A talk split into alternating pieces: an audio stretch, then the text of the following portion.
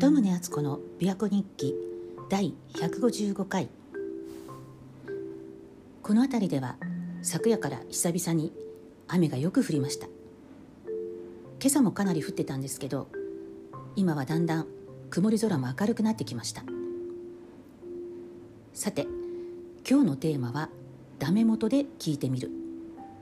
っていうか本当のテーマは最初から決めつけない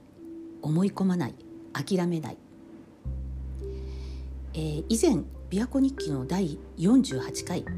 1992年のテレワークっていうとこでもお話ししたんですけど他の回でもちょっと話したかもしれないんですが私が東京に住んでいた頃外資系の証券会社から出版社に転職したんですけどその直後に広島の母が心筋梗塞で倒れてでもう助からないって連絡があったので母の葬式をする覚悟で広島に帰ったんですが土壇場で心臓手術をしてもらえて一命を取り留めたんです。で手術の後母を看病するために広島にしばらく残りたいと思ってで転職したばかりの出版社の社長に1ヶ月ほど広島で在宅勤務をさせてもらえませんかって頼んで了承してもらったんです、まあ、転職したばかりの会社でしかも当時契約社員だったはずなんでなんてずうずうしいって感じなんですけどその時の私にとっては母の看病が一番の優先事項だったんで、まあ、一か八か聞いてみようって思ったんですやっと念願かなって実現した転職だったんですけど毎日却下されたらもう辞めるしかないな、まあ、辞めてもいいやっていう気持ちでした。まあ、会社には迷惑をかけてしまいますけどでももし私が周りにすごい気を使ったりとかどうせ無理だろうとかずずしいって思われるかなとかそんなことを考えてたら聞けなかったはずなんですよね。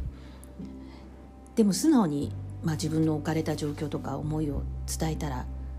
分かる人は分かってくれるっていうか、まあ、この時もこの出版社の社長ってワンマン社長だったので社長がもう軽く一言「あいいよ」って返事したらもうそれですぐに在宅勤務に OK が出たわけなんです。で当時はインターネットがまだない時代だったんでワープロで原稿を打って電話とファックスで連絡を取るっていう時代でで本当にもう社長には感謝感謝しかなくってで母がだいぶ元気になって東京の勤務に戻った際に社長にお礼を言いに行ったんですけど照れ隠しなのか何なのか「いや俺は別に心優しくて許可したわけじゃないよ」お前が単行本のセクションで締め切りが迫ってないから OK しただけだし雑誌のセクションだったら OK してないよって言われたんですけどでもその配慮が本当に心にしみて今思い出しても涙が出ます。まあ、ドライなワンマン社長だって思われてたんですけどこんな一面を垣間見ることができたのも私が素直に正直な気持ちでお願いしたからなのかもしれないんですよね。でその後私はふらりとこう縁もゆかりもない京都に引っ越して、まあ、仕事はフリーランスでなんとかなるだろうって思ってたんですけど最初とりあえず初めて派遣社員に登録したんです。で初めて派遣されることになった時に製造業の会社の事務だったんですけども派遣会社から事前にあの制服着用だからサイズ教えてくださいって言われてびっくりしたんです。で私が東京で働いたのはその外資系の企業とかその出版社だけだったんですけど、まあ、どこも制服とは無縁の職場だったので制服を着るっていう概念がそもそもなくってだからそんな制服なる会社で働くつもりは一切なかったからえ制服があるなんて聞いてませんでした制服着なくてもいいかその会社に聞いてもらえませんか？ってって言ったんですけどそしたらもう「何言ってるんですか?」って派遣会社の人に激怒されてでもそれでも私はやっぱ制服嫌なんで「いや制服着ないといけないなら辞退します」って言ったんですよね。そしたら後日派遣会社の方から「あ制服着なくても大丈夫です」って連絡があってでよく聞いてみるとその派遣先の会社の方は正社員がみんな制服を着て仕事してるからその中で一人だけ派遣の私が私服だと目立ってしまって嫌じゃないかなってみんなと同じ方がいいよねっていう配慮をしてくださってだから制服を着てくださいっていうことだったらしいんです。でも本人が制服着なくていいっておっしゃるんだったら構いませんよってあちらの会社の方がおっしゃったらしくってだからそもそもこちらに配慮してくださってたんですよね。だからどうして制服を着てくださいって言ってるかその理由が分かればもう納得ですよね。制服着用とか制服は嫌だとかいう事実のその背景にあるお互いの考えが分かれば衝突することは全くないわけで。でももし私が最初からどうせ制服着たくないって言っても決まりだから無理だろうなって諦めていたとしたらなんだ古臭い会社だなって思って派遣を断って終わりだったかもしれません。でもこの時はあこういう配慮をしてくれる会社なんだなって分かって印象もよくってだから私は私服で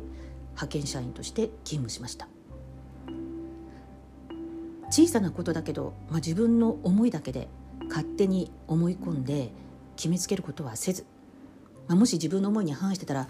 どうしてなんだろう？相手にどんな事情があるんだろうって素直に聞いてみても損はないと思います。例えばこう組織の中でもこれはこういうやり方でやるっていう決まり事とかありますよね。でもなんでこんなやり方でやってるんだろうって疑問に思うことがありませんか？ただ単に昔からこうやってたからっていう理由だけで惰性で続いてる習慣もあるかもしれないしでももし誰かが「えどうしてこんなやり方でやってるんですか?」って聞いたら「それもそうだねこんな古いやり方でやらなくてもいいよね新しい便利なやり方に変えようか」っていうふうになるかもしれないし逆に「いやこれにはこうこうこういう理由があるから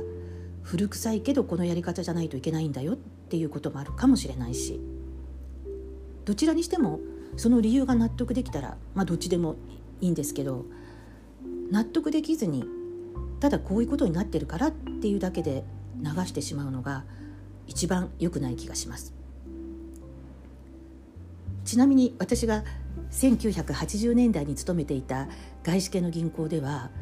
古い伝票は束ねて紐で縛ってシーリングスタンプをしてたんです。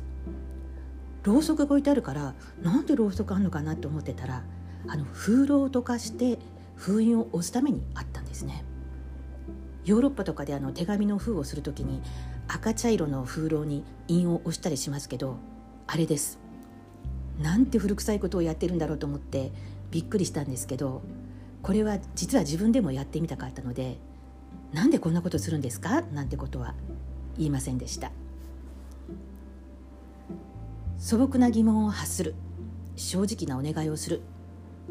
これで結構物事がスムーズに進むような気がするんですけどどうでしょうか？鳩宗敦子でした。